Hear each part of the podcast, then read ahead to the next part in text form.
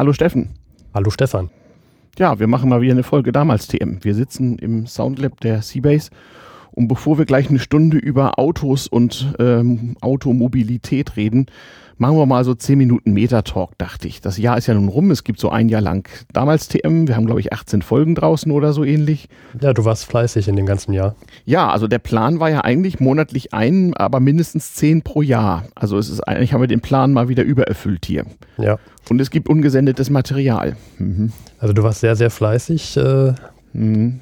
Damals TM, wie viel hast du so noch auf Lager ungefähr? Kann ich gar nicht sagen. Also je nachdem, wie man es wie jetzt zusammenbastelt, so drei, vier Folgen vielleicht so. Ja, also 2016 kommt noch einiges von damals. TM. 2016 kommt einiges. Das ist auch unser Plan heute. Also unter anderem werden wir uns 2016 mal der Frage Mobilität damals nähern. Wir haben ja in diversen Folgen schon über die Eisenbahn ein bisschen erzählt. Äh, eine richtige Eisenbahnfolge hat es auch noch nicht gegeben. Da suche ich auch noch so den richtigen Gesprächspartner für. Denn das damals TM-Moment ist ja nicht so sehr ein Thema für die sogenannten Pufferküsser, also die Leute, die so jeden jeden äh, äh, Bahnwagen so an seine Registriernummer erkennen, sondern es geht ja ein bisschen auch um das kulturelle Phänomen Mobilität und was das verändert hat. Und äh, Automobilität hat ja auch viel verändert und wie das eigentlich kam, das wollen wir mal ein bisschen beleuchten und ähm, dann kommt auch wahrscheinlich schon Anfang des Jahres die erste Folge zum Thema Automobilität, die recht speziell ist. Mehr wird noch nicht verraten so. Ein spezielles Thema der Automobilität. Genau. Mhm. Ich halte dich ja gerade von der Arbeit ab, nicht wahr? Du, du arbeitest gerade an deinem Informatikstudium. Ja, eigentlich müsste ich jetzt in meinem Zimmer sitzen und eine Seminararbeit schreiben. Mhm. Aber man muss sich ja auch für die wichtigen Dinge des Lebens. Ich wollte gerade sagen, einsetzen. rückblickend äh, kann ich nur sagen, ich habe äh, selten so viel unnützen Angstschweiß vergossen wie auf der Universität. Also im Nachhinein ist das alles lächerlich. Aber wenn man in der Situation ist und die Deadline rückt näher und man muss abgeben, das ist natürlich eine besondere Form von Stress, das sehe ich ein. Ja, ich werde einfach sagen, äh, es tut mir leid, ich musste einen Podcast aufnehmen. Gute Idee. Mhm ja, vielleicht nützt das ja irgendwie. Das, das wird bestimmt gut kommen. Also die, unsere, unsere Spezialpodcast, die Reihe werden wir auch fortsetzen zum Thema Mathematik im Funk sozusagen, mathematische Probleme verbal äh, besprochen. Ähm, die werden wir auch fortsetzen, denn die Folgen sind ja ungeheuer beliebt. Also unsere Überblicksfolge über Logistik und über lineare Programmierung sprengen ja alle Hörerzahlen. Also, ich habe da noch gar nicht reingesehen in die Statistik, ist das so? Ja, ja, ja, ja, das sind also eindeutig die Rekordfolgen, aber komischerweise auch das etwas äh, den zeitlichen Rahmen sprengende Thema äh, Goethe-Zeit so, also so späte 1700er, frühe 1800er. Die hat mir sehr gefallen, die du da mit Luis aufgenommen ja, hast. Ja, im Nachhinein, also das, das, in seinem Ruderverein da draußen am Mögelsee irgendwie aufgenommen. Hm. Das ist wirklich äh, ein, ein, eine, eine, eine total gute Folge geworden, völlig unbeabsichtigt quasi. Hm. Also was, was er bei uns gesprengt hat, bei uns bei 400, mhm, mh. was wir mit damals TM rausgebracht haben, war ja die, die Suppen, die mhm. Eintopffolge. Ja. Und die ist beliebt? Die ist beliebt, in, in Relation gesehen. Okay, na, die ist nicht ganz so, also die habe ich ja auch publiziert, logischerweise, die ist ja auch sehr lang. Ja. Also, äh, liebe Hörer, ähm, das ist auch so ein Phänomen übrigens. Damals TM ist ja kein so, aus naheliegenden Gründen, kein so ein Aktualitätsding, wo man im Grunde die letzten zwei, drei Folgen hört und dann ist gut, sondern die können ja alle für sich stehen. Die kann man auch, außer diejenigen, die nochmal intern nummeriert sind, also natürlich sollte man Geld 1 vor Geld 2 hören, ja, und Geld 3 wird es nächstes Jahr auch geben. Also, die kann man ja insgesamt mal hören, das machen auch viele Leute. Also je, jeden Tag laden sich zig Leute, also nicht super viele, aber immerhin zweistellig Leute, fast alle Folgen nochmal runter. Aha. Also äh, offensichtlich gibt es immer wieder neue Hörer, die dann nach hinten hingucken, was ist denn da so? Und das kann man auch nur empfehlen. Und das ist ja auch das langfristige Ziel dieses Podcasts, also so irgendwie so bei 100 Folgen mal so das damals TM-Thema mal so beleuchtet zu haben und das dann so solitär irgendwo ins Internet zu stellen, wo es immer gefunden wird. So. Mhm. Ja, dein Podcast werden ja auch noch in 500 Jahren gehört. Ja, und das ist gar nicht so einfach. Man denke an das Speicher Speichermedienproblem und wenn halt keiner mehr da ist, der das so als Mensch kuratiert. Also ich muss hoffen, dass das Thema Artificial Superintelligence bis dahin so weit ist, dass ich einer solchen meinen Podcast übergeben kann und die macht dann schon. So. Irgend, irgendeinen Bot wird es da bestimmt geben. Der irgendein so Podcast-Bot, ja. der dann regelmäßig Podcasts irgendwo hinspeichert. Also wenn man den zuständigen Leuten glauben kann, dann gibt es bis dahin künstliche Intelligenzen, die viel intelligenter sind als wir. Kann natürlich sein, dass wir, dass wir dann überflüssig werden und kein Mensch mehr da ist, der es hören kann. Dann hören also irgendwelche AIs meinen Podcast. Na, die müssen auch wissen, wie damals so wie Optimierung, wie die dummen Menschen damals Optimierung Genau, hatten. diese völlig sinnlose Spezies, mhm. die früher diesen Planeten überbevölkerte. Ja, das könnte wirklich sein. Also man weiß nicht, kann passieren. Also googelt mal, nicht? ASI, Artificial Super Intelligence, ist jetzt äh, Ende 2015 also der ganz heiße Scheiß für sowohl Dystopiker wie auch Tech-Freaks, wie auch Leute, die sonst irgendwie sich mit künstlicher Intelligenz oder KI beschäftigen. Da werden doch sicherlich auch welche rumlaufen auf dem, auf dem CCC. Auf dem Kongress, ja, ja, ja, auf dem 32C3, dem 32. Chaos Communication Congress in Hamburg zwischen den Jahren ab dem 27. Dezember. Da wird natürlich damals TM auch sein. Ähm, einer, mit dem ich da einen Podcast aufnehmen wollte, äh, kann nicht kommen, weil er äh, es verpeilt hat, sich rechtzeitig eine Karte zu kaufen. Da habe ich dann auch nur gedacht, ja, das kann man dann wohl nicht unter Pech buchen. Ähm, mhm. Ja. Das, äh, das weiß man doch eigentlich schon Jahre vorher. Ja, sollte man denken, aber es wird auf dem Kongress auch ein Sendezentrum geben, sendezentrum.de. Da kann man dann auch alles, was auf diesem Kongress so äh, äh, produziert wird äh, und äh, des Publizierens oder gar Live-Publizierens wert ist, äh, sicherlich runterladen und angucken und anhören und so weiter. Also da wird einiges passieren. Ähm, und äh, ich bin auch mit meinem Kollegen Philipp, Philipp Banse vom Sender da. Der Sender.org ist ja auch so ein Projekt, wo ich mich äh, engagiere und wir wollen auch da mal gucken, dass wir äh, mit dem Produzieren unserer sozusagen Probenummern und ganzen Nullnummern für alle Kanäle weiterkommen. So, da sind wir gerade fleißig dabei. Ja, ich habe schon bei Twitter verfolgt. Bei Twitter auf jeden Fall. Ja, ja der Sender hat auch einen Twitter-Account, der Sender, aber der wird zurzeit noch nicht so richtig bespielt, weil es gibt noch nicht so viel zu sehen. Wir müssen erstmal ein bisschen was, bisschen was zum Angucken so machen. Und äh, ja, dann bin ich mal gespannt. Also, äh, wie das so als armer kleiner Audiopodcaster beim großen, großen neuen Medium ähm, Internetsender so ist. Also der Sender sendet ja nicht, sondern der sendert. Der sendert. Der sendert, genau, weil man ja nicht nur Audio und Video, sondern dies und noch viel mehr dazu auf einmal machen will. Ach, das, das wird schon, das wird schon. Podcaster werden die Macht übernehmen. Ja, also wir wollen ja auch den Podcast-Spirit in äh, sozusagen die nächste technische Generation übernehmen irgendwie. Und äh, Leute dafür begeistern und halt eben so ein ja, natürlich ein Nischenprodukt machen, aber wir dachten schon so an, was ich so 20, 30.000 Hörer so initial. Müssen wir erstmal schaffen. Aber das, wir werden das schon hinkriegen. Ich meine, wenn selbst ein paar tausend Leute diesen kleinen Podcast hier hören, dann werden ja wohl zehnmal so viele Leute den Sender hören oder sehen oder überhaupt wollen. So. Oder selber sendern. Oder selber sendern, ja. Anderes Thema. Ja, ja, ja, ganz anderes Thema. Bin mal, bin mal sehr gespannt. Ja, ähm, also damals TM wird es weitergeben natürlich und äh, weiterhin auch so im Monatsrhythmus, so immer so um den Monatswechsel herum, plus minus paar Tage, hat sich auch so bewährt, weil Leute sich ein bisschen drauf einstellen. So, natürlich gibt's die Hörer, die immer mehr Sendungen wollen oder manche wollen immer längere oder was auch, was auch immer. Aber sie scheinen alle so ganz zufrieden zu sein. Die Frequenz des Feedbacks über unsere Hörerfeedback-Adresse, also hörerpost at damals-tm-podcast.de, ähm, die Frequenz ist nicht sehr hoch, aber die Leute sind so ganz, ganz okay. Es, Im Moment scheint auch das äh, Feed- und äh, Download- und Anhörproblem für äh, Apple-Mobil-User wohl gelöst. Lange, ja. lange, Zeit konnte man ja mit der Original-Podcast-App von Apple auf einem modernen iPhone aus irgendwelchen Gründen damals TM zwar runterladen, aber dann nicht anhören und niemand wusste so recht warum. Also die Anpassungen, die wir da letztens gemacht haben, haben anscheinend ob es die, ob's die waren oder ob Apple irgendwas gefixt hat, weiß man nicht. Also, liebe Hörer, wann auch immer ihr irgendwas nicht richtig hören, downloaden, sonst wie kommt, erzählt es uns über Twitter oder per E-Mail und äh, probiert einfach mal einen anderen Podcatcher, ein anderes Programm aus. Äh, mit irgendwas geht es in der Regel. Mhm. Also, es, also, es ist halt so divers, diese Podcaster-Welt, dass man einfach nichts produzieren kann, was sozusagen auf jeder Hard- und Software-Kombo zuverlässig funktioniert. Das scheint nicht zu gehen irgendwie. Mhm. Ja, ich bin auch gerade am gucken nach einem neuen Podcatcher unter Android, weil mhm. der Podkicker, also Flatter hat ja das System gewechselt anscheinend oder geändert. Mhm. Und seitdem kommt der Podkicker damit nicht mehr zurecht. Und jetzt bin ich mal am gucken, was es dann noch so gibt. Ja, Flatter, also flatter.com ist so ein schwedischer Dienst, wo man den Podcastern seines Vertrauens ein paar Cent in den Hut werfen kann. Mhm. Geht da mal hin und macht das ruhig. Aber das, äh, die Zusammenarbeit, die APIs sind da im Moment wohl gerade nicht so zuverlässig. Also ich benutze hier AntennaPod.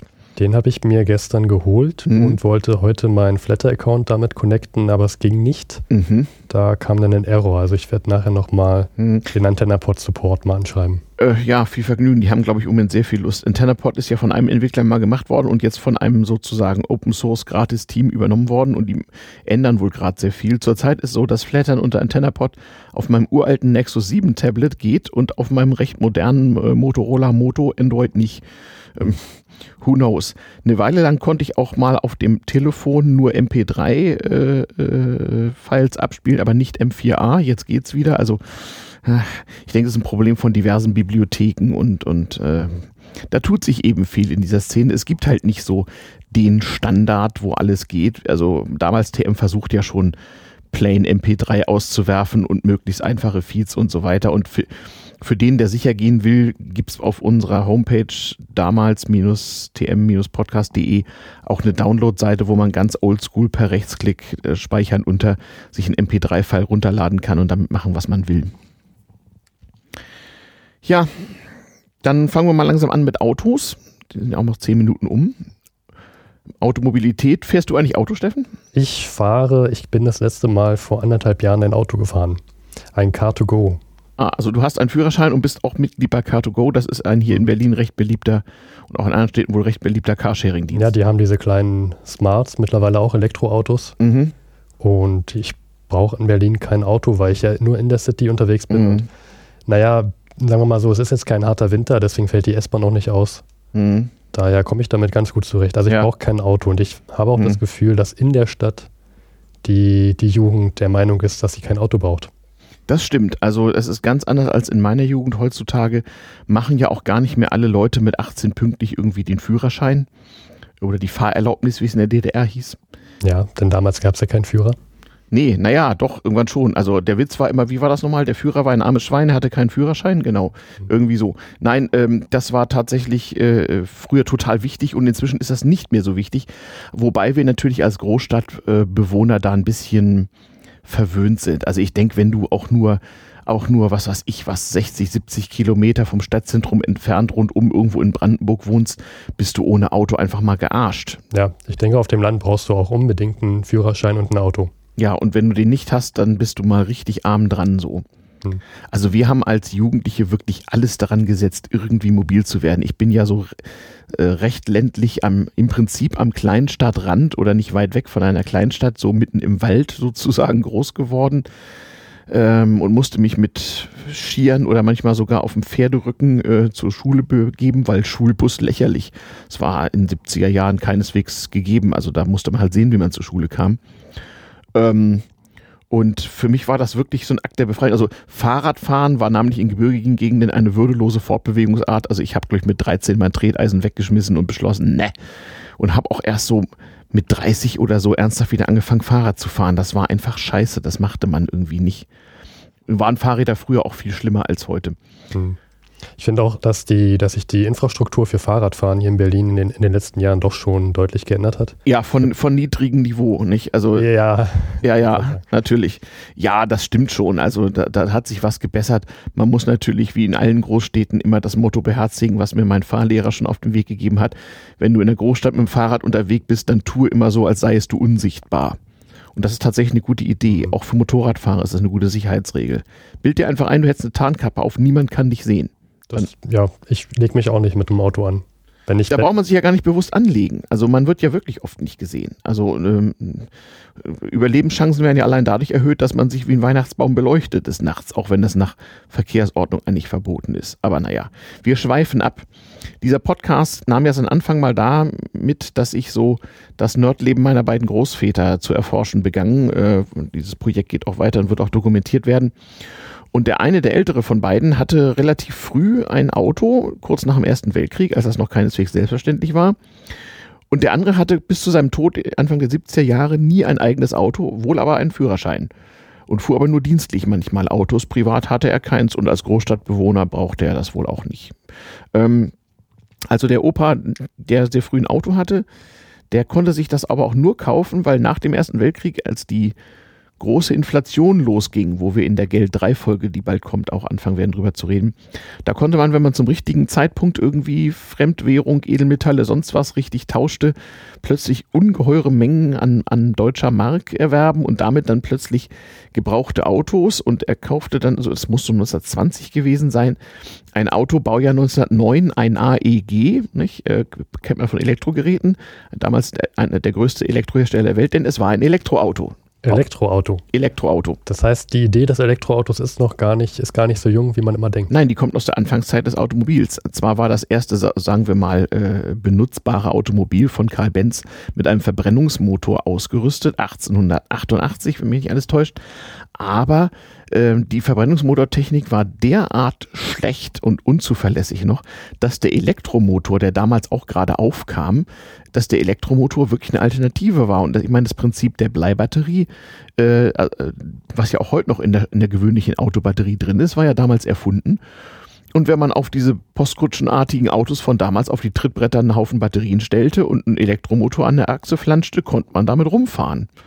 Rumfahren heißt denn, was für eine Distanz kann man mit einer vollen Batterie? Also bei den damaligen Straßen und dem damaligen Use Case für Autos war also an Fernfahrten überhaupt nicht zu denken. Insoweit war das Reichweitenproblem nicht so groß. Ich kann es nicht genau sagen, aber ich weiß von Opas Erzählung, dass er auf jeden Fall mal ähm, aus äh, dem, sagen wir mal, aus dem Rand der Hamburger Innenstadt äh, raus aufs Land und zurück damit fahren konnte. Also es muss, es muss schon eine Reichweite von, was ich, 50, 60 Kilometer so gewesen sein. Und das ist ja schon einiges. Ja, das Problem war mir das, das Laden dieser Dinger. Denn, ähm, ja, wie gesagt, Baujahr 1909, zur damaligen Zeit hatte man ja Strom im Haushalt eigentlich nur für Licht. Das Radio war noch nicht, ja, erfunden schon, aber es gab noch kein öffentliches Radio. Die Röhrenradios waren dann ja der Grund, aufgrund ihres hohen Stromverbrauchs mal die Leitung etwas zu verstärken. Bis dahin hatte man eine, eine dünne Aluminium vierkantige Leitung umwickelt mit Teerpapier, die habe ich im Opas Haus noch besichtigen dürfen ähm, wo halt Strom für Glühbirnen durchkam. Und das einzige Elektrogerät, was sonst noch gab, war maximal Omas Staubsauger, auch Marke AEG. Da kannst du ja gar nicht dein Auto ranstecken. Also wie, wie haben die denn früher Autos, das war ein riesengroßes Problem. Gab es da so eine riesigen Ladezentralen, so eine Art Tankstelle für. Na, Tankstellen gab es da überhaupt. Also zum, zum Laden? Nee, die Erfindung der Tankstelle ist auch äh, ein Ding, was erst in den 20ern ernsthaft losging. Also vorher haben die wenigen Nerds, die ein Auto hatten und oder die wenigen Superreichen, äh, das wirklich so entweder ab Werk, sprich ab irgendwie chemischer Fabrik oder halt in der Apotheke in Kanistern geholt. Und bei den geringen Mengen, die man so fuhr, überhaupt noch fahren konnte, es gab auch ein riesiges Reifenproblem, die Straßen waren gar nicht dafür ausgerüstet etc., hat das im Prinzip gereicht. Also diese ganze Infrastruktur für eine Massenmotorisierung, die kam erst in den 20er Jahren so richtig in Schwung. Und ähm, wo wir gerade beim Thema Treibstoff sind, also die Betreiber von Verbrennungsmotoren haben damals alles in Tank äh, gekippt, was brennt, egal. Also Dinge, die übelst krebserregend waren, wusste man halt nicht oder war damals eben ungefährlich, bis hin zu Sachen, die man heute allenfalls noch als Lager, äh, Nagellackentferner oder sonst irgendwas benutzen würde. Also die sind mit allem gefahren, klopffest oder nicht. Es gab damals bei alten Autos, kann man das sehr schön sehen, wenn man mal ins äh, Museum geht, so nicht bloß mindestens zwei Ersatzräder pro Auto, weil man ja ständig ähm, ähm, dem Erzfeind des Autofahrers, nämlich dem Hufnagel, ausgeliefert war, sondern es gab im Lenkrad immer so zwei Hebel, da stand drauf früh, spät und fett, mager. Da konnte man also vom Lenkrad aus sozusagen ständig online ähm, die Gemischeinstellung des Vergasers und den Zündzeitpunkt verstellen, was bei dem unzuverlässigen Sprit damals auch dringend nötig war. Also einfach alles, alles reinkippen war damals die Devise. Jo. War ja auch furchtbar teuer. Man musste überhaupt erstmal irgendwas finden. Also Benzin, ähm, was immer das jeweils war, war auch eine verdammt teure Angelegenheit. Ähm, also in der Inflationszeit führt es dazu, dass man oft mal keins bekam, weil der Benzinpreis einfach äh, ständig schneller stieg, als man alle mit dem Drucken und so nachkam. Ähm, überhaupt gab es öfter mal Versorgungsprobleme und als das Inflationsproblem beseitigt war, da war halt Benzin mit irgendwie so 50 Pfennig pro Liter oder manchmal auch 40 Pfennig furchtbar teuer. Also das war ja, das war ja der, der halbe Stundenlohn eines Industriearbeiters. Also das ist so, als wenn heute ähm, wenn, wenn heute irgendwie ein Liter äh, irgendwie 6 Euro kosten würde oder so. Das heißt, man hat sich das wirklich eingeteilt. Ja, gut. Ähm, damals hatte das Auto sicherlich noch nicht den Stellenwert von heute, dass man das für alle Situationen praktisch benutzt, zum Einkaufen, zum mal schnell um die Ecke fahren. Hm.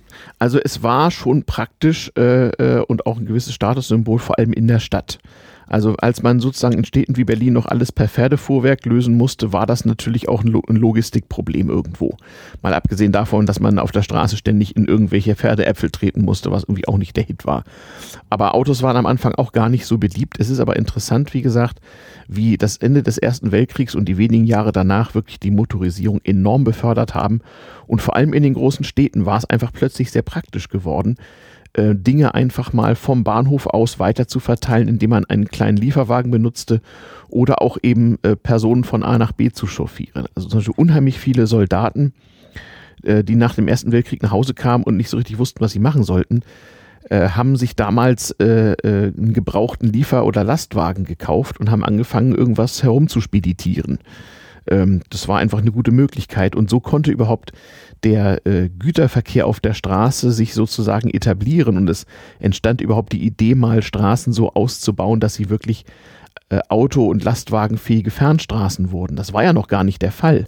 Ich wollte gerade fragen, weil mhm. ich meine, im deutschen in Deutschland, im Deutschen Reich, ja. war ja eher Eisenbahn der, der Hit, um von A nach B zu kommen, Absolut. über weite Distanz. Ja, das hatten wir schon. Also die Eisenbahn war ausgesprochen zuverlässig, äh, wenn man der Statistik glauben darf, mehr als heute. Und man konnte innerhalb von Zeiten, die im Grunde nicht so weit entfernt sind von den heutigen, kreuz und quer durchs Land fahren und das Eisenbahnnetz auf lokaler Ebene war noch etwas dichter. Man musste vielleicht mal von der äh, sozusagen staatlich organisierten großen Eisenbahn auf eine private kleine umsteigen und auf irgendeiner Schmalspurbahn aufs Dorf, aber man konnte wirklich auch kleine Ortschaften äh, äh per Eisenbahn erreichen, weil es einfach die einzige Möglichkeit war. Und gerade bei Dörfern war zum Teil die Schmalspurstrecke auf dem Land so die Feldbahn sowieso der einzig richtige Weg. Also das, was da als Straße bezeichnet wurde, ging im Grunde gar nicht, außer auf dem Pferderücken so. Mhm. dann ist ja auch die Frage nach dem Zustand der damaligen Straßen mhm. bei schlechtem Wetter.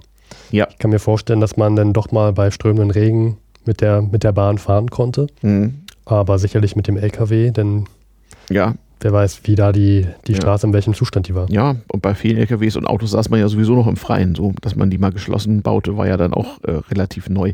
Aber da war der Fortschritt ungeheuer schnell. Also Opa war also da mit seinem äh, Vorkriegs-, also vor Ersten Weltkriegs Elektroauto schon irgendwie so ein Exot. Das Ding sah auch nicht aus wie ein Auto, sondern mehr so wie eine, wie so eine mit Holz verkleidete Kutsche, so ein bisschen komisch. Aber es hatte lange gehabt, das Ding. konnte sich auch gar nichts anderes leisten. Denn wie gesagt, Autofahren war entweder was für Gewerbetreibende oder ausgesprochen wohlhabende Private. Wir, wir, hatten bei vor 100, hatten wir, wir, wir, tun ja manchmal so, als ob wir Klodwig mhm. und Harald zwei Journalisten mhm. von vor 100 Jahren wären. Mhm. Und da hatten wir auch Harald, der ja etwas reicher ist als Klodwig, mal ein mhm. Auto kaufen lassen, Alfa Romeo. Mhm. Und damals wurde dann auch in den, in den Anzeigen damit geworben, dass das Auto sogar über extra Koffer verfügt, die in den Kofferraum passen. Ja, genau. Das kann man sich heute gar nicht mehr vorstellen. Das ist im Kofferraum natürlich da passt mhm. alles rein. Nee, nee. Wenn du dir mal alte Autos anguckst, ähm, stehen ja oft in irgendwelchen öffentlichen, privaten, sonstigen Museen rum, dann ist es erstaunlich, wie beengt es dazu geht. Klar, die Leute waren ein bisschen schmaler, ein bisschen kürzer früher, aber nicht so viel. Und wenn man sich äh, äh, so einen Mittelklassewagen der 20er Jahre anguckt, denkt man manchmal, ach du Scheiße. Aber gut, es war damals auch sehr ungewöhnlich äh, oder gar nicht denkbar, dass man da jetzt fünf, sechs Stunden am Stück in so einem Auto saß. Also man legte so weite Strecken kaum zurück und wenn, dann war das wirklich eine langfristig geplante äh, Expedition, also eine Fernfahrt sozusagen. Also wenn man als Kraftfahrer mal von Hamburg nach Berlin fahren wollte, auf den da schon recht guten Straßen durchaus möglich. Dann war das erstens ein Tagesgeschäft und zweitens wurde da vorher nochmal abgeschmiert und alle Reifen kontrolliert und der Reifendruck und äh, die Ersatzräder nochmal kontrolliert, weil also auf so einer weiten Strecke war eine Reifenpanne eigentlich Standard ähm, und Radwechsel äh, eben auch entsprechend häufig und wurde auch geübt. Das heißt, wenn du damals ein Auto mhm. hattest, mhm. dann musstest du dich auch sehr intensiv mit dem Auto beschäftigen und dich mit jedem Teil auskennen und ja kleinere Reparaturen übernehmen. Genau, können. genau, genau. Also das, das Konzept Autowerkstattinspektion war noch nicht so strukturiert vorhanden wie heute. Aber wer sich so ein Auto leisten konnte, konnte sich oft auch einen Schergen leisten, der einen gefahren und das Ding repariert hat. Also Chauffeur war damals ein recht gewöhnlicher Beruf und die Unterhaltskosten eines Autos waren einfach so hoch, dass man dann auch einen anstellen konnte, der sich darum kümmert. Und das musste man auch. Also da war noch wirklich täglich Arbeit dran zu verrichten, damit so ein Auto überhaupt zuverlässig fuhr wäre für mich heute undenkbar. Ich kenne mich nicht mit Autos aus. Ich weiß nur, wie ich sie anmache, wie ich damit rumfahre. Ja, also ich bin ja Entenfahrer, also Citroën 2CV und äh, das ist ja noch ein Auto aus vergangenen Zeiten. Und da kann man das nicht nur, sondern man muss es heute auch wieder, weil Werkstätten damit nicht mehr zurechtkommen. Hast du eigentlich ein Problem mit, mit Ersatzteilen? Nö.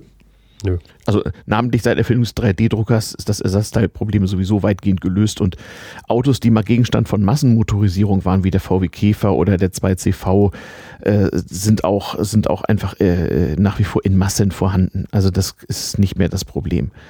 Ähm, da gibt es auch überall Enthusiasten, die sowas nachbauen und so. Also es ist ganz selten mal, dass was angefertigt werden muss. Aber wenn man natürlich als Sammler ein exotisches, selten gebautes, altes Auto hat, dann kann es vorkommen, dass man absolut alles selber anfertigen muss. Okay. Ist übrigens gar nicht so lange her, nicht? Also in der DDR bis 1990 war das Kraftfahrerdasein ein recht trauriges. Über Autofahren in der DDR werde ich dann auch nochmal eine Sendung machen mit entsprechend kompetenten Leuten. Da war es auch durchaus üblich, dass man sich selber Dinge anfertigte, weil da konnte man ansonsten buchstäblich lange warten. Ja, das ist ja generell das, das Motto, was man über die DDR hört. Ja. Dass man erstmal probiert hat, Dinge selber zu reparieren. Genau. Oder man kannte jemanden, der jemanden kannte, der das wusste, wie man das repariert.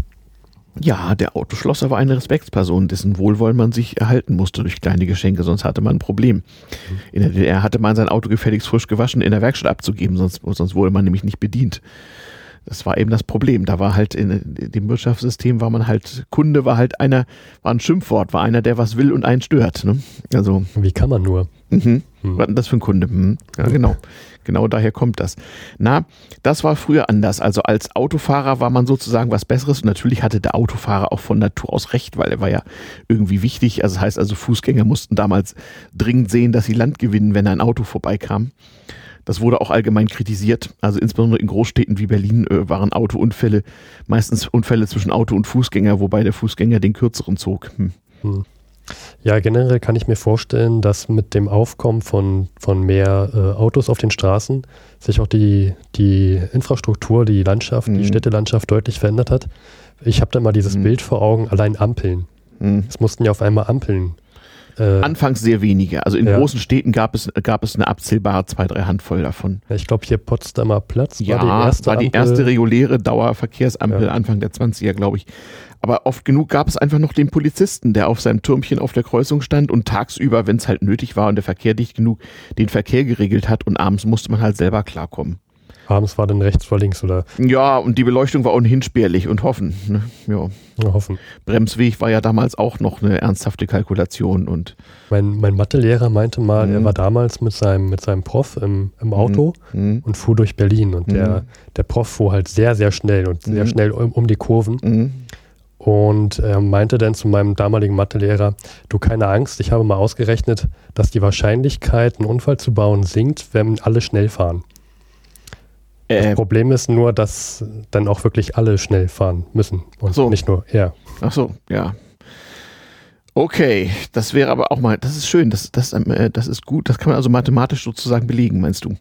Ich weiß nicht mehr, also ich, ich weiß nicht, wie er auf dieses Ergebnis kam. Na, aber du als Mathematiker kannst das ja beurteilen. Das heißt, man könnte den ganzen Moralisten, die einem wieder erzählen, Autofahrer sind böse, erklären, das liege nur an den Langsamfahrern. Haha. Und an den Sonntagsfahrern vor allem, genau. Okay. Ich, ich weiß nicht, ob das ja stimmt. Also nee. mir kommt das ein bisschen seltsam vor. Mm, mir auch. Und generell so Statistik, Wahrscheinlichkeitstheorie bin ich ja kein Freund von. Ach so? Nee, überhaupt nicht. Mhm, mh. Ja, äh, wie, wie, dem auch sei, also Schnelligkeit war damals was Relatives. Natürlich waren Autos relativ schnell unterwegs, aber äh, Kraftfahrzeuge der 20er Jahre. Was fuhr man denn da damals so im Schnitt? Also war in, denn, was war denn die Höchst, Höchstgeschwindigkeit? Selten mehr als 70 oder 80 Stundenkilometer. Selten, selten. Also ein Auto, was 100 Stundenkilometer erreichte, galt als ganz außergewöhnlich schnelles Fahrzeug. Es gab ja auch kaum Straßen, wo das ging. Auf der Avus in Berlin konnte man mal buchstäblich Gas geben, nicht? Aber ansonsten. Also mit dem, die meisten Autos von damals dürften heute nicht mehr auf die, auf die Autobahn. Genau, wenn man auf die mhm. Autobahn will, muss man, daher kommt auch die Vorschrift. 80. 60. Man muss ein Auto, man muss ein Auto fahren, was 60 fahren kann. Man muss nicht 60 fahren, es muss 60 fahren können. Hier war mal so wie 80. Nein, 60. Diese Vorschrift ist halt schon was älter. Äh, tatsächlich. Und Autos waren ja damals auch noch nicht vollgasfest. Will sagen, das ganze Kühlsystem und so war nicht darauf ausgelegt, dass jemand stundenlang Vollgas fährt. Das heißt, dann, davon gingen die Autos kaputt. Man musste also schon auch mal, schon mal anhalten, das Auto abkühlen lassen. Kühlwasser nachfüllen, denn der Kühlwasserkreislauf war damals noch kein geschlossener, sondern ein offener. Das heißt, da verdunstete Kühlwasser und es musste nachgegossen werden. Darum hatten Autos auf dem großen ähm, verchromten oder vermässigten Kühler ja auch so, so ein Schraubrad was man mit dem Lappen aufmachen musste, den Dampfüberdruck entweichen lassen unter Umständen und dann halt Wasser nachfüllen mit einem großen Trichter. Das sieht man auf alten Fotos auch. Das heißt, ich habe nicht nur das Problem, dass ich schon, alle, schon wenig Gepäck mitnehmen kann, sondern, sondern auch, noch auch noch Benzin und Wasser. Eieiei. Ja, ja. Wie so eine olle Dampflok, die brauchte auch sehr viel Wasser immer unterwegs. Ne? Ja, kann man froh sein, dass man nicht noch Kohlen reinschütten musste. Nee, aber, aber tanken war damals ja auch äh, nicht gerade ungefährlich. Also äh, schreckliche Brandunfälle äh, äh gab es also auch. Weil der Umgang mit äh, leicht entzündlichen Flüssigkeiten in großer Menge war ja im Volk nicht unbedingt so verbreitet. Hm.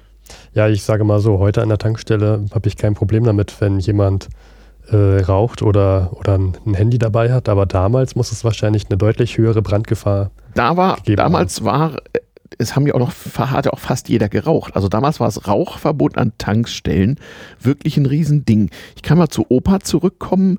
Ein besseres Auto konnte er sich erst leisten, als er 1934 war das, glaube ich, eine Tankstelle pachtete. Also er hatte seinen Soldatenjob aus, aus Gründen, die ich mir erzählen kann, äh, an Nagel hängen müssen und äh, das Dritte Reich entwickelte sich ja, aber das war ja höchst banal. Also 1934 war keineswegs klar, wo die Reise hingeht und die Leute dachten, naja Gott, die üblichen politischen Wirren und es hat also noch keiner irgendwie, irgendwie an was Böses gedacht. Jedenfalls pachtete er eine Tankstelle, was für den Herrn Ingenieur damals schon erstmal sozial ein gewisser Rückschritt war, weil der Tank war, das war halt so ein Schmiermaxe, der geschmiert und getan und so was, aber er hat sich damals schon überlegt, wie kann man sozusagen den Leuten das Autofahren angenehmer machen und wie kann man auch mehr Leuten, die nicht so viel Geld haben, Autofahren ermöglichen. Autovermietung war auch damals schon ein Thema. Äh, äh Taxifahren war recht beliebt in größeren Städten.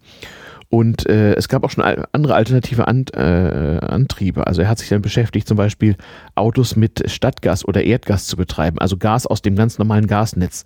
So wie man das Elektroauto halt aus dem Stromnetz zu Hause speisen musste, was recht lange dauerte. Mhm. Ähm, so kam auch auf die Idee, man könne ja irgendwie das Gas, was man sonst so zum Kochen verwenden und zum Heizen verwendete, irgendwie verdichten, auf Flaschen füllen und im Auto verbrennen. Und damit hat er rumexperimentiert. Und das war eine tolle Sache. Also das hat sich durchaus äh, äh, bemerkbar gemacht. Vor allem als dann der Zweite Weltkrieg ausbrach und Privatleute kaum noch Benzin kriegten, war das natürlich ein Renner. Ja, dann steigst du auf Gas um. Ja. ja. Wenn denn Gas da ist. Ja, ja, ja, ja, und vor allem, das ist ja nur mit sehr wenig Druck da. Also meine Oma hatte ja ständig Angst vor Explosionen, nicht so sehr wegen der Bombenangriffe, sondern wegen der Gasverdichtungsanlage im Keller. Do it yourself. Äh, ja, und dieser Betrieb nahm leider auch ein trauriges Ende, als 1943 die Royal Air Force ein Abbruchkommando schickte äh, und die Betrieb samt gesamter Nachtschicht in einer gigantischen Explosion. Oh. Ja, naja, was in so einem Betrieb dann eben so passiert. Mhm. Ja, und so wurde mein Opa ja Postbeamter, weil dann gab es für ihn sonst nichts zu arbeiten und die Soldaten wollten ihn nicht haben, da war er auch schon da, damals auch schon, äh, überlegen, über 50 so und äh, ja, naja, dann. Nun, er hat ja auch was mit, mit Mobilität zu tun, Post verteilen. Ja, da war er früher schon mit seinem Telegrafen, Telefonkram. Wie gesagt, war halt so ein Nerd irgendwie. Das war halt so die Autophase gewesen, die hat sich dann buchstäblich schlagartig, äh, ist in Rauch aufgegangen. Ja, wortwörtlich. Wortwörtlich. Das Auto, was er damals hatte, ein total luxuriöses Auto, ein Horch, 8-Zylinder-Reihe, den hat er noch lange gehabt richtiges Luxusding. Aber wie gesagt, du kriegtest keinen Benzin dann. Auch nach dem Zweiten Weltkrieg gab es lange Zeit äh, Benzinmangel. Und äh, da haben die Leute mit den dollsten Sachen äh, irgendwelches brennbare Gas produziert. Da gab es den Holzkocher, wo man also Holzscheite in einen äh, hermetisch verschlossenen Behälter füllte und mit Hilfe von Schwelbrand äh, seltsame Gase erzeugte, die man dann dem Motor zuleitete. Kannst dir vorstellen, wie super effektiv das war und was für eine gigantische Sauerei. Aber ähm, das sieht man an alten Tankstellenfotos noch, dass da durchaus auch Hol also Holzgas, Holz verkauft wurde. Mhm. Also nicht bloß irgendwie Benzin und Diesel, sondern eben auch äh, und irgendwelche, irgendwelche Gase, sondern eben auch tatsächlich Holz. Ich habe gerade vor Augen aus mhm. der aus äh, Zurück in die Zukunft, mhm. ich glaube Teil 2 oder ja. Teil 1, ja. wo der Dr. Brown wieder zurückkommt mit seinem verbesserten Auto, mit dem er in der Zukunft war. Mhm. Und dann hat er da hinten, ähm, er, er, nimmt sich irgendwie Hausmüll und, und packt das in so eine Art Mixer und mhm. das ist dann halt der Antrieb für das Auto. Ja. In der Zukunft hat man äh, äh Fusion ah. fürs Auto entwickelt. Sehr gut. Ja, dann würden doch aber ein paar Milligramm Materie reichen bei dem Energiebedarf. Das kann irgendwie nicht stimmen. Hatte irgendwie Hausmüll da reingemacht. Ja, Traum der Menschheit. Also ich glaube, man darf Hollywood-Filme auch nicht so. Nein, nein, über, überhaupt. Also die Sache mit dem Umweltschutz war ja damals noch nicht erfunden. Also es wurde nicht nur getankt, egal wo und egal was. Es wurde halt auch der Dreck hingeschmissen, wo. Also äh, also dass, äh, dass man den Ölwechsel einfach mal irgendwo im Wald machte, habe ich äh, selbst noch als kleines Kind in Frankreich und auch noch äh, in der DDR erlebt. Also riesig, riesige Schweinerei, aber das wurde tatsächlich gemacht. Ja, Autowaschen auch. Ne? Autowaschen war sowieso erlaubt. Ich glaube, ich weiß gar nicht, ist in Berlin Autowaschen am Straßenrand noch erlaubt? Ich glaube nicht mehr, ne? Das weiß ich nicht. Ich weiß aber aus meiner Kindheit, dass gewisse Menschen, die ich jetzt nicht nennen möchte, das gemacht haben. Ja, das war früher auch üblich. Also der Deutsche wusch bitteschön am Sonntag sein Auto, nicht, als sich mehr und mehr Leute ein Auto leisten konnte. Also es war schon ein Traum, dieses persönliche Freiheitsgefühl zu verwirklichen. Also in der Nazi-Zeit war ja ganz groß, wurde beworben, der Volkswagen, der VW Käfer, den es ja so im Bild und im Prototyp schon gab. Der wurde von der Organisation KDF, Kraft durch Freude, also die auch so die, die Urlaubsreisen und sowas organisierte äh, und so ein bisschen für den Spaß im Dritten Reich zuständig war die organisierte auch die Verteilung dieses Volkswagens, des KDF-Wagens. Und auf dem musste man sparen. Und der kostete sensationelle 990 Mark oder so, also knapp unter 1000. Das war also der Punkt, weil 1000 Mark waren ein gigantischer Geldbetrag. Mhm. Hab ja mal in der Geldfolge erzählt, wenn du zu der Zeit 250 netto verdient hast, war sie gut. Ne? Also es war schon also das war Sparen auf, das war wahrscheinlich jahrelange Sparen. Sparen auf den VW Käfer, so war das geplant. Mhm. Dann kam halt der Zweite Weltkrieg dazwischen und dann konnte man sich diese Karten wohin nageln. Aber dann gab es immerhin Käfer.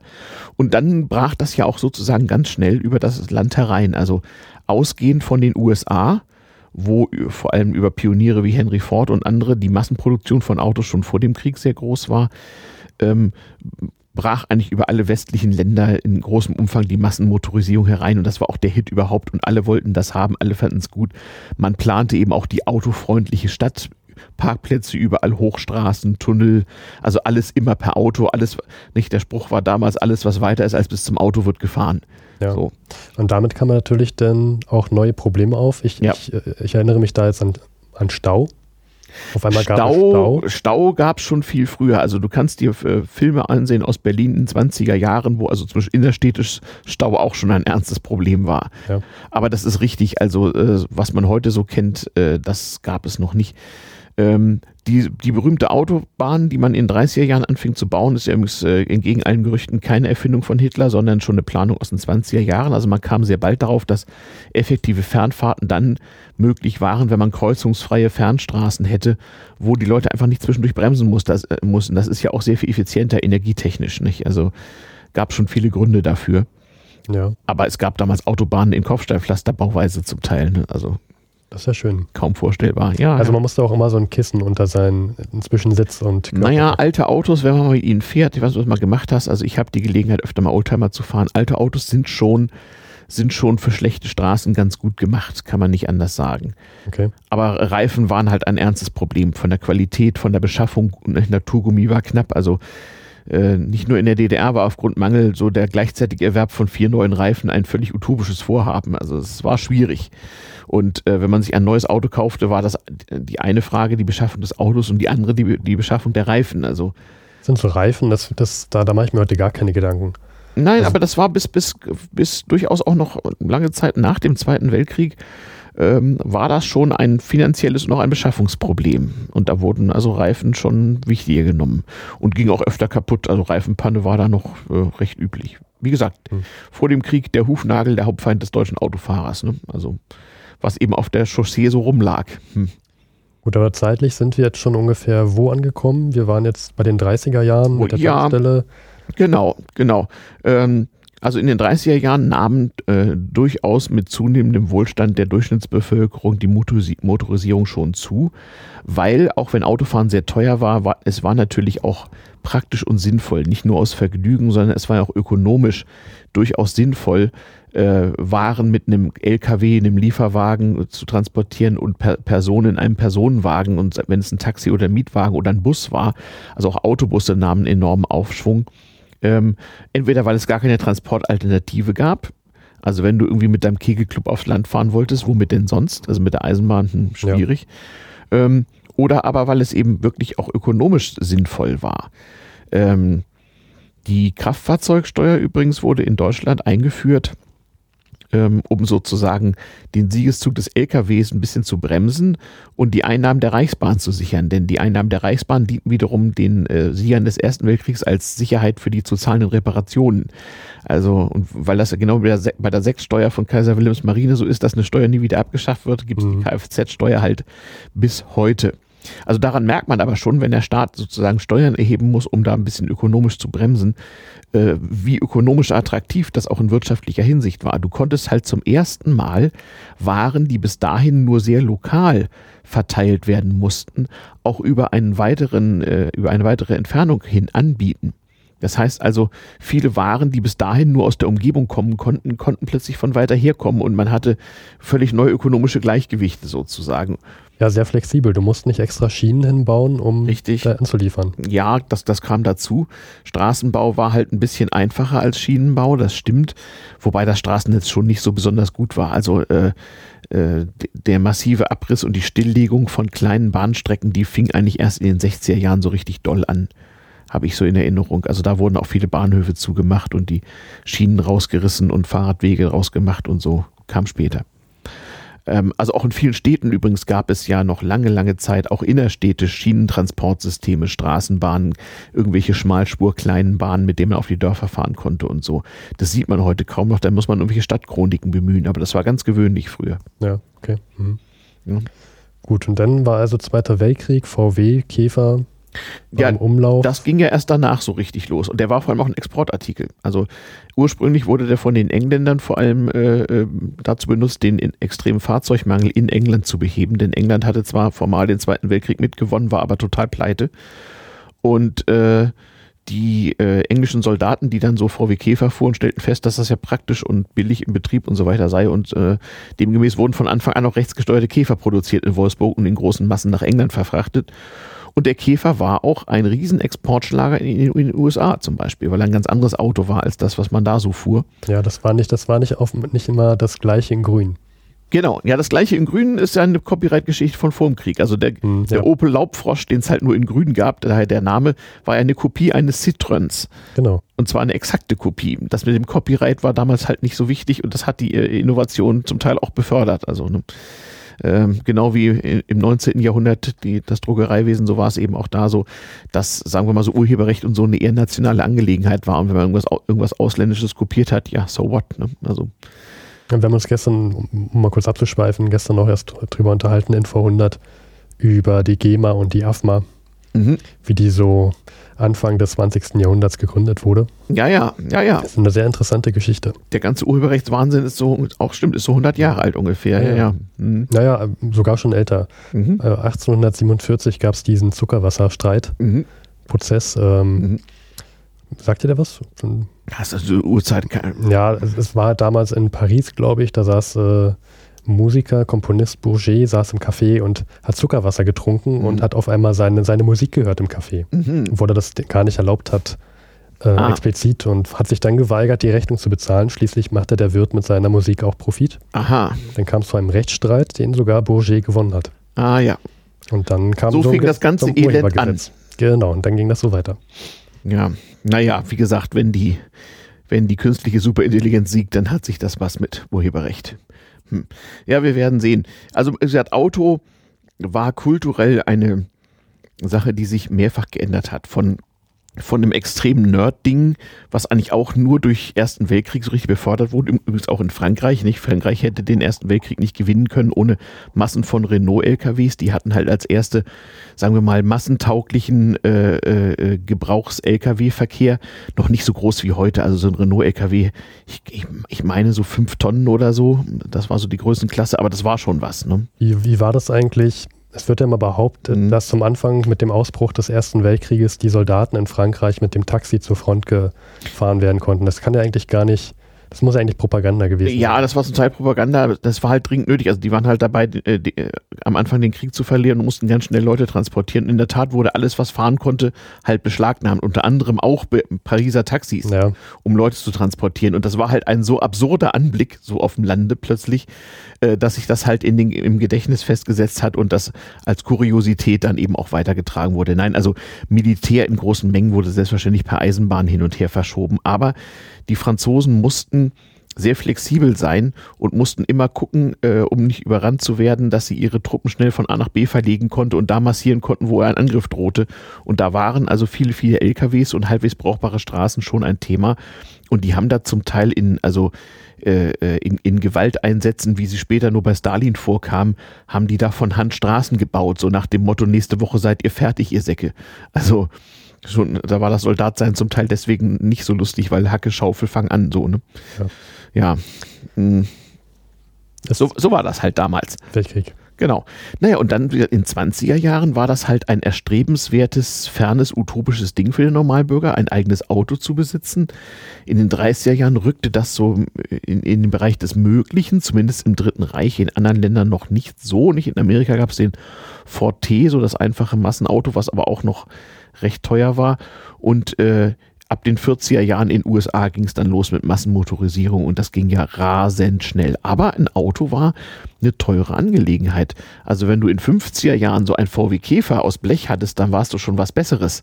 Da fuhren andere Leute noch mit selten, seltsamen Pappkonstruktionen durch die Gegend. Äh, na gut, selbst seltsame Pappkonstruktionen gab es in der DDR später auch noch. Ja, klar, aber die gab es halt da auch schon. Das mhm. war, war, natürlich irgendwie auch so eine Frage des sozialen Status, ob man sich in äh, irgendwelche fragwürdigen Konstruktionen zwängen musste oder so ein richtiges Auto halt äh, besaß. Und wie gesagt, Benzin kostete auch damals 50 Pfennig und wenn du dir anguckst, wie so die Löhne und sowas damals waren, verdammt teure Angelegenheiten, da hat man sich eben auch eine Fernfahrt vielleicht einmal im Jahr in Urlaub geleistet, ne? mit dem VW Käfer über die Alpen nach Italien, so zum Campen, das war dann schon ein Dollar Urlaub so. Ja. Da hat man sich das mal geleistet, aber da war allein der Benzinverbrauch für die weite Strecke, war eine Ausgabe, wo man wirklich für die Urlaubskasse sparen musste. Das kann ich mir heute gar nicht mehr vorstellen. Ja. So in so einem Käfer ging 20 Liter Benzin. In, in meine Ente übrigens auch, die ist Baujahr 1970. Ähm, und 20 Liter Benzin, 10 D-Mark, das war ein nennenswerter Geldbetrag. Also da konntest du dich in der Kneipe auch Sternhagel volllaufen lassen von. Ne? So. Ja, und mit dem Zeug kannst du wahrscheinlich auch deine Ente betreiben. Nee, nee, nee, meine Ente ist, braucht sehr anspruchsvolles Benzin. Also, aber wir schmeifen ab. Ja. Ähm, ja, das war also sozusagen so, so, ein kulturelles Ding. Und es war jedenfalls erstrebenswert und jeden Opfers wert, selber individuell mobil zu sein. Das ist eigentlich so die, der äh, kulturelle Hintergrund. Damals. Das muss ja dann, dann also du, du warst jetzt gerade in den 50er Jahren.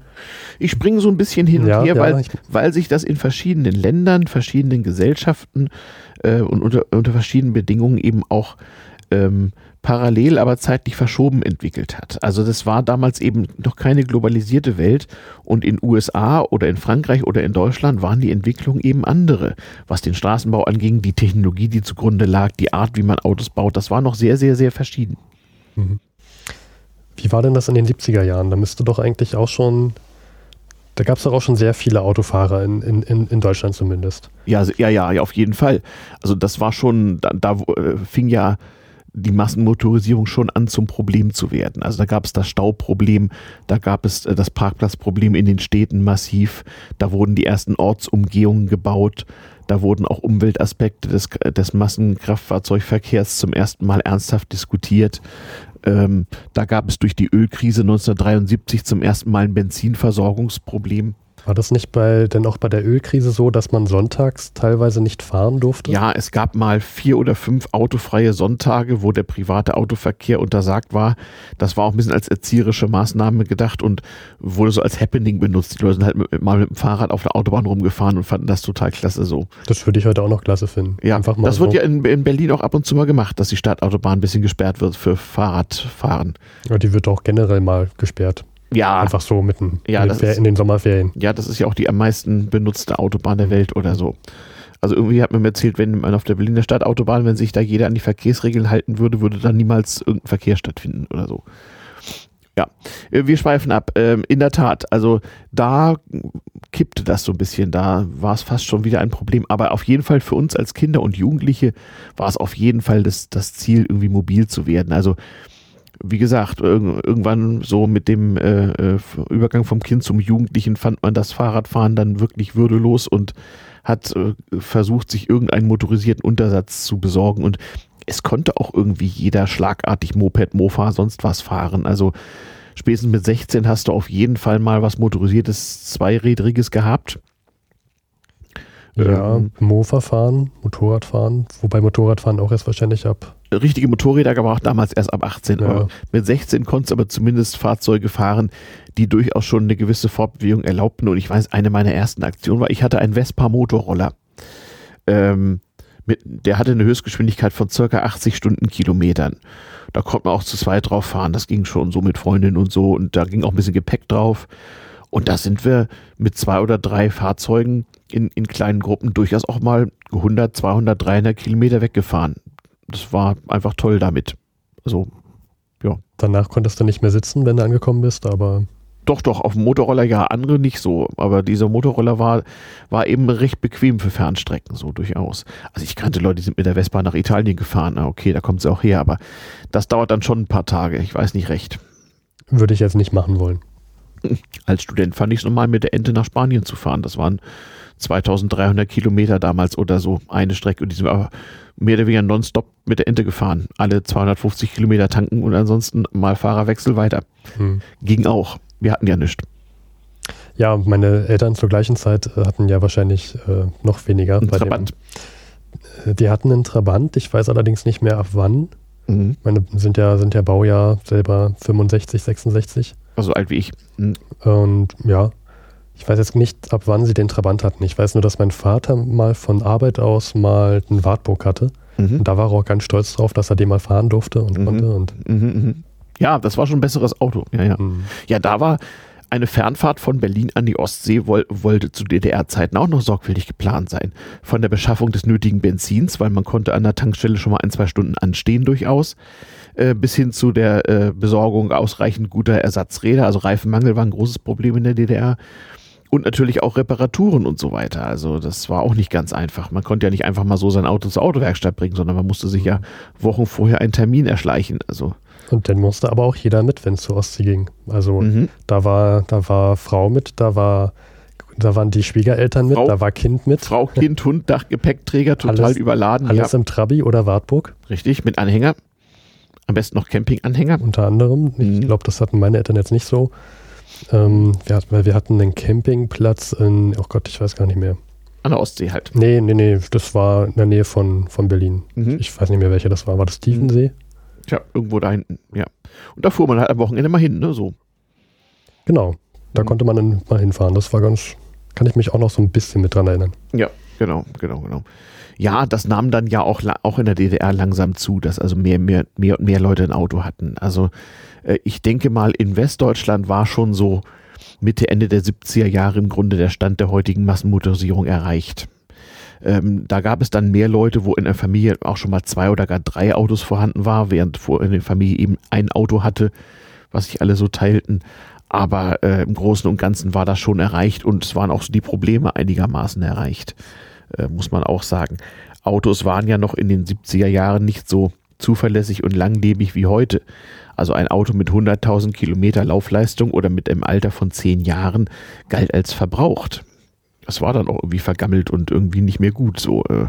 Und dann musste man sich halt ein neues kaufen hm, für teures Geld. Musste ja. man sparen. Ich weiß, mein Opa hatte sich dann relativ früh mhm. Äh, in den 90ern, glaube ich, man muss ja sein, einen Nissan gekauft, einen Nissan Sunny. Mhm. Diesen Nissan Sunny hatte er, glaube ich, 13 Jahre lang, 14 mhm. Jahre lang. Also mhm. ich, ich kannte meinen Opa gar nicht anders als mit diesem Nissan Sunny, mhm. den hatte er mhm. ewig. Mhm. Das, also der, der, hat wirklich gehalten und ich glaube, an dem hat er auch ganz schön gehangen. Mhm. Ja. Der fuhr ewig. Ja, also für viele Leute war es schon noch so, in der DDR sowieso, aber auch im Westen, dass so ein Auto einfach auch, wir sprachen über das sonntägliche Autowaschritual, das musste einfach äh, lange, lange halten, weil das war ein relativ teuer, teurer Gegenstand, ist ja bis heute so. Ähm, nur gibt es halt Alternativen. Also ich meine, es ist heute einfach nicht mehr nötig, dass du in heutigem Geldwert 30 oder 40.000 Euro für ein neues Auto ausgibst. Wer macht denn das privat? Also dafür erwarte ich schon großen, großen Luxus, ehrlich gesagt. Ja, eben. Ne? Du kannst aber auch für 3.000 oder 4.000 Euro irgendwas gebrauchtes, 15 Jahre altes kaufen und damit auch von A nach B fahren. Ja, oder in der Stadt halt monatlich einen kleinen Betrag und dann kannst du damit fahren, mit so einem Leihwagen. Ja, genau. Ja mit, mit irgendwelchen Carsharing-Systemen genau. und so. Das ist ja eine relativ neue Erfindung. Also äh, selbst im Jahr 1990 hätte man das nicht für möglich gehalten. Ohne Internet ist das auch irgendwie schwierig zu organisieren. Aber Autovermietung gab es schon in den 30ern fleißig. Also das war fast schon der Normalfall. Zum Beispiel in Hamburg, wo meine Großeltern wohnten, war das ganz normal, dass sich Familien am Wochenende, wenn die sonst nicht gebraucht wurden, verbilligten Auto mieteten, um damit am Wochenende an die Ostsee zu fahren. Das machte man halt mal so. Weil selber eins haben, das war viel zu teuer. Also auch für den durchaus gut verdienenden Angestellten war das in der Großstadt irgendwo auch nicht nötig. Also ich erzählte ja mal so die Anekdote, nicht irgendwie Straßenbahn kostete 20 Pfennig und das leistete sich Opa aber nur, wenn es geregnet hat. Ansonsten kommt man auch zu Fuß gehen. Ne? So. Ja. ja, das waren halt damals so die ökonomischen Verhältnisse. Ich meine, 20 Pfennig waren halt auch der Gegenwert von fünf Brötchen oder so. Hm. Ja.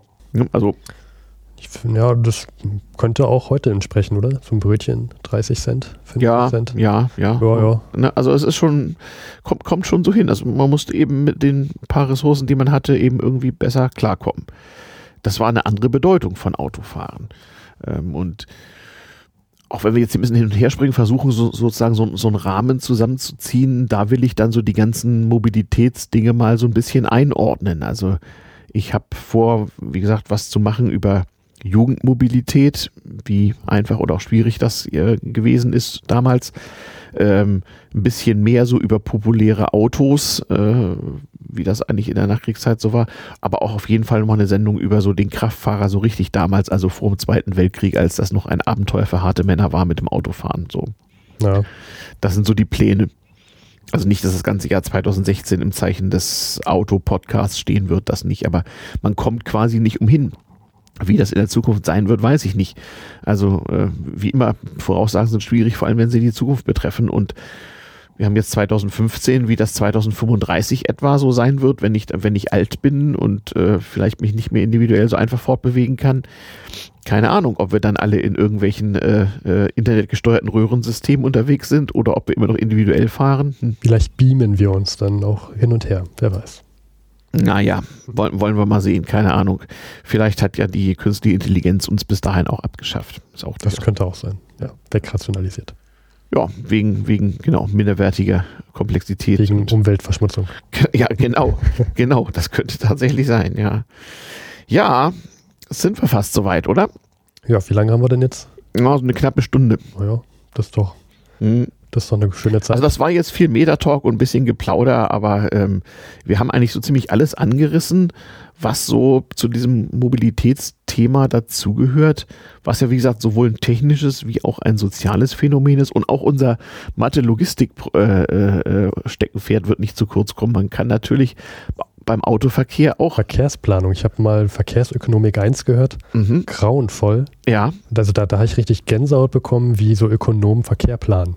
Ja, und Verkehrsprojekte. Ich sehe schon, wir müssen dann eine Sendung machen, nachdem du das Netzwerkoptimierungsproblem äh, gelöst haben wirst, müssen wir dafür auch was machen. Und äh, das Warteschlangenproblem, das Stauberechnungsproblem. Oh, da ich gerade in der Vorlesung was dazu gehört. Ja, ja das ist großartig. Ich habe irgendwo noch, noch meine mhm. Vorlesungsunterlagen zu, zu einem Warteschlangenkurs. Mhm.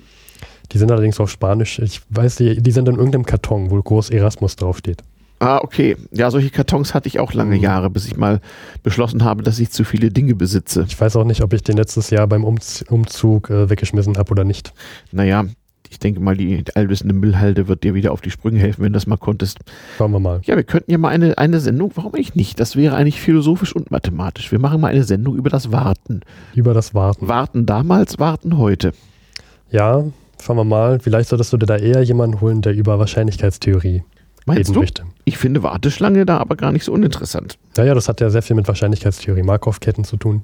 Na gut, also das kriege ich auch, das kriege ich noch hin. Also wenn du den Rest so, warum nicht? Also denk mal allein so an das Warten beim Arzt und wie einfach man das optimieren könnte. Es geschieht nun nicht aus kulturellen Phänomenen. Wir schweifen ab. Wir schweifen ab. Also liebe Hörer, äh, nicht Jahresendzeit gemäße Grüße aus dem Jahre 2015, wann immer das hier gehört wird. Ähm, wir melden uns wie üblich immer zum Jahreswechsel, äh, immer zum Monatswechsel mit einer Sendung. Jetzt ist bald erstmal Kongress, darum werden wir das jetzt mal ein bisschen früher veröffentlichen. Und äh, dann geht es eben immer brav weiter, nicht wahr? Monatswechsel Januar, Februar und so weiter. Äh, ja. Gibt es wieder damals TM. Ich freue mich auf viele Sendungen in 2016 mit dir noch. Aber hallo, ja, und über viel Mathematik, nicht? Wir hatten ja jetzt schon einiges zusammen. Und über Feedback, vielen Dank genau. ganzen Hörer. Ja, genau, genau. Nicht, also Feedback jedweder Art, äh, Weihnachtskarten, äh, äh, braune Umschläge, über den Inhalt man nicht sprechen darf, äh, äh, E-Mails an hörerpost.damals.cmpodcast.de. Ähm, Oder ein kleiner Klick auf diesen Flatter-Button. Genau, Flatter-Buttons, wenn sie wieder funktioniert haben, genau.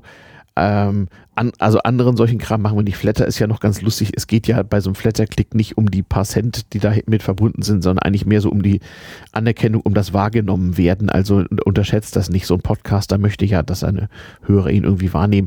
Also andere Anstrengungen wie Patreon und so machen wir nicht. Also wir, wir wollen hiermit nicht Geld verdienen und da stehen Aufwand und Ertrag auch in keinem Verhältnis irgendwie. Ja, und dann muss man sich doch wieder mit Steuer vielleicht drum. Ja, ja, ja, ja. Also Flatter-Klicks sind okay. Kleine Umschläge mit äh, äh, kleinen Aufmerksamkeiten Süßigkeiten natürlich auch. Weihnachtskarten, sonst Urlaubspostkarten sind auch immer großartig. Einfach in die Adresse im Impressum schicken und äh, ja, äh, ansonsten Hörer, die man irgendwo trifft. Also das ist, wird auf dem Kongress auch wieder lustig. Es kommen dann ja immer wildfremde Menschen und äh, erkennen einen an der Stimme und fangen an, einen spontan zu umarmen oder sonst die seltsame Dinge zu tun. Ich hatte auch mal jemanden, der mich anhand meiner Stimme erkannt hat. Ach. Also es war es beim Podcaster-Treffen, aber ich ähm, war erstmal ein bisschen ähm, äh, äh, ja, danke. Ähm, äh, ich bin da noch nicht so dran gewöhnt. Ja, mir hat neulich mal in einer Schlange, das war so, eine, so, eine, so ein Personalrestaurant, so eine Kantine. Mhm. Da stehst du doch immer so mit deinem Tablett so ja. vor der, Kasse, der Kassenschlange und hast dann da immer eine Mineralwasserflasche oder irgendwas auf deinem Tablett stehen und balancierst die so. Und der Typ vor mir hat sich spontan umgedreht, meine Wasserflasche runtergeschmissen, weil er meine Stimme gehört hat und meinte, du, du machst doch Podcasts. Und äh, ich hätte ihm am liebsten einige gescheuert für seine deutsche Blödheit irgendwie. Aber was will man machen, ja. Hey, das sind deine, deine Hörer. Ja, und? Deswegen müssen sie nicht unbedingt, hm. naja, ja, aber klar, Leute erschrecken sich zum Teil auch. Ja. Also keine Frage. Hier in der Nähe ist ja Potsdam, da gibt es ja Synchronstudios. Da kann es dir passieren, dass du plötzlich irgendwie die Synchronstimme von irgendeinem äh, Filmstar neben oder hinter dir hast und denkst, Grusel, spooky. Ja. Was machen wir ja nicht. Okay, lieber Hörer, kommt gut durch. Äh, wir hören uns 2016 äh, wieder, berichten vom Kongress und anderen wichtigen Dingen. Bis bald. Tschüss.